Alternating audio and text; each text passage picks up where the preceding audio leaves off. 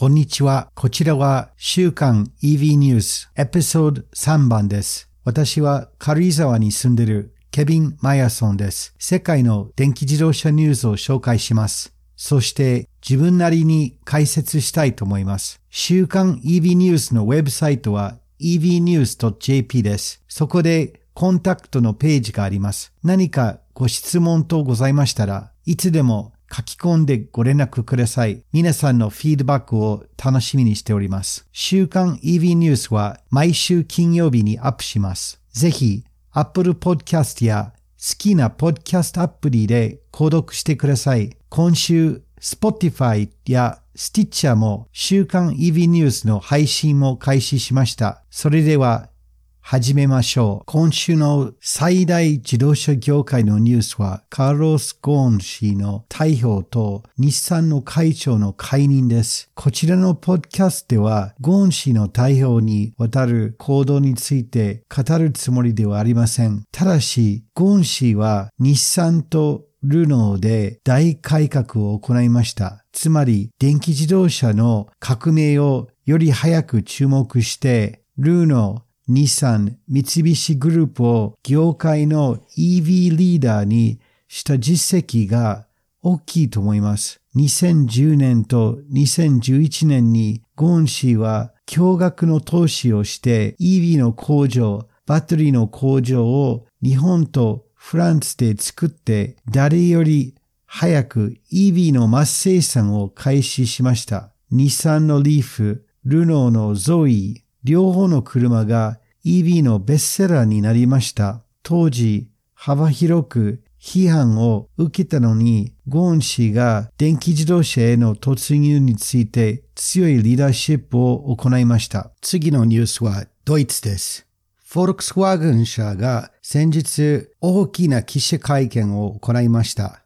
そして強大なニュースを発表しました。主に2025年まで VW 社が50モデル以上の純粋な電気自動車を発売することが大ニュースでした。そして EV 改革を実現するため、同社が2023年まで5兆円以上の大金を投資計画を発表しました。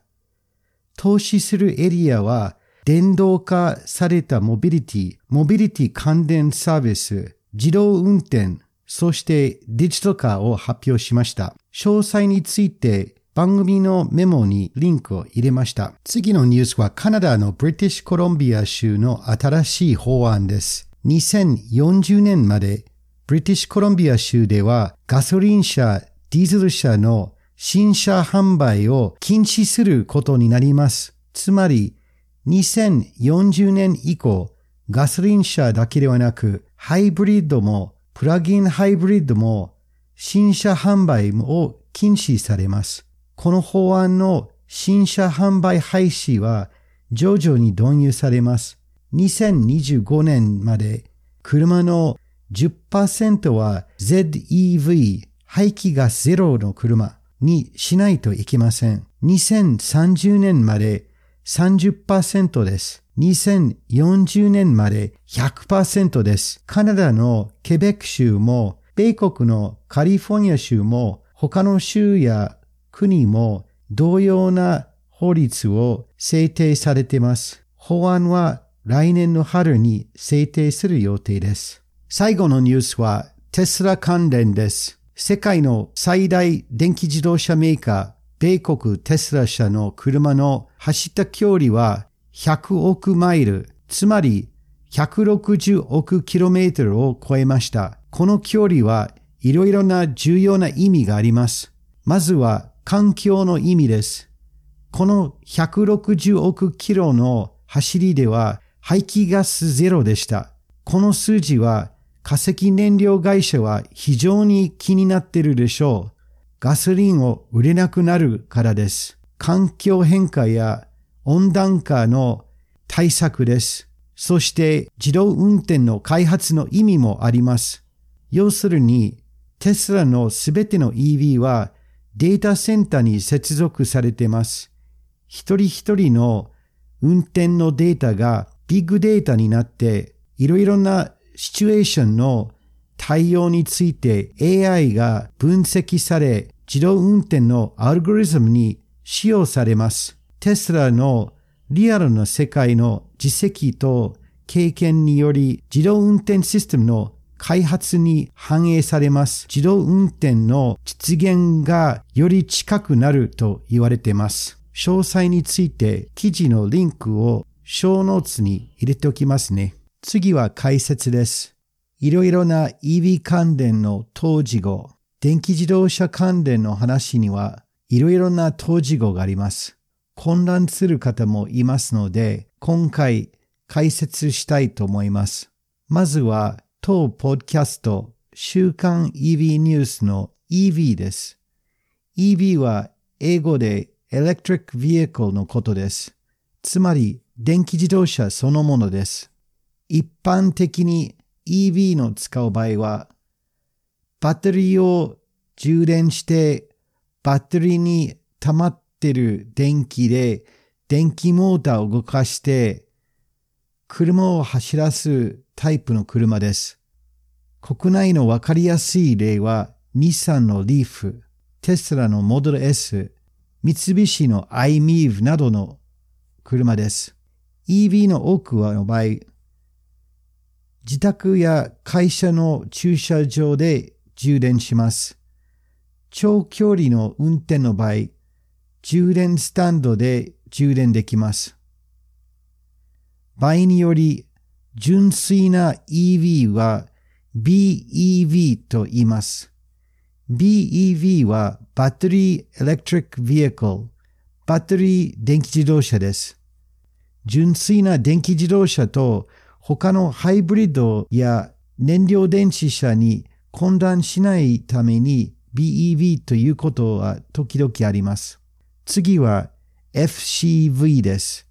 FCV は英語で Fuel Cell Vehicle です。要するに燃料電池で発電した電気で走る車です。FCV の典型的な例はトヨタの未来という水素燃料電池の車です。ガソリンの代わりに水素を燃料みたいなものにして使っている車のタイプです。水素がなくなる前に水素スタンドに水素を入れないといけません。自宅では水素を入れることはできません。今度は PHEV です。これも英語の当時語です。PHEV は Plug-in Hybrid Electric Vehicle と言います。PHEV の場合、EV と同様、家でも充電できます。ただし、PHEV の中に電気モーター以外にガソリンやディーゼルなどのエンジンがありますので、ハイブリッドと言います。PHEV の中にあるハイブリッドシステムにより、電気モーターの動力とガソリンエンジンの動力もあります。ハイブリッドのタイプはたくさんありますので、別の解説で説明したいと思います。PHEV は純粋な EV と違って、ガソリンなどの化石燃料を入れる必要性があります。典型的な PHEV の例は、トヨタのプリアスプライムや三菱のアウトランダーです。そして HEV です。日本語では当時語ではなく、ハイブリッド車っていうことが多いです。HEV と PHEV はすごく似てますが、HEV の場合、電気コンセントで充電できません。化石燃料を入れてエンジンで発電して蓄電しないとダメな車です。また、ガソリンエンジンで動く HEV も多いです。HEV の代表はトヨタプリアス、日産のノート e パワーなどの車です。次は ICE です。たまに ICE って言います。これは Internal Combustion Engine 内燃機関のことです。これは今までの一般的なガソリンやディーゼル車です。アイスの車はたまに ICEV と言います。最後の V は vehicle のことです。車の意味です。また ZEV という投資語もあります。ZEV は Zero Emissions Vehicle の意味です。ZEV は名前の通り全く排気ガスを出さない車のことです。ZEV になるのは EV 電気自動車と FCV 燃料電池車のみです。PHEV、HEV、アイスの車は排気ガスを出すので ZEV とは言えません。最近話題になってますので NEV も紹介します。中国の場合、国の政策で NEV を推進しています。NEV は New Energy Vehicles 新エネルギー車の意味です。NEV は純粋な EV、BEV と PHEV も含めます。いかがですか？明確になりましたでしょうか？実は混乱する原因もまだあります。それは自分のせいではなく、相手の伝え方の問題もあります。現在、電気自動車は世界中に大きな話題になってますし、車メーカーがその波に乗りたいの場合もあります。そこでわざと混乱させる言葉を使う場合もあります。例えば、海外で、例えば、トヨタが海外でキャンペーンの内容について批判を受けてます。トヨタとトヨタのブランド、レクサスは我々の車は自動的に充電します。のような広告を出してます。EV ではないのに、トヨタが EV に思わすようなイメージを出してます。つまり単純なハイブリッド車ですので、電気のモーターだけで動きますが、プラグインもできないし、ガソリンを燃やさないと充電できないことを隠してるように受け取られて批判を受けています。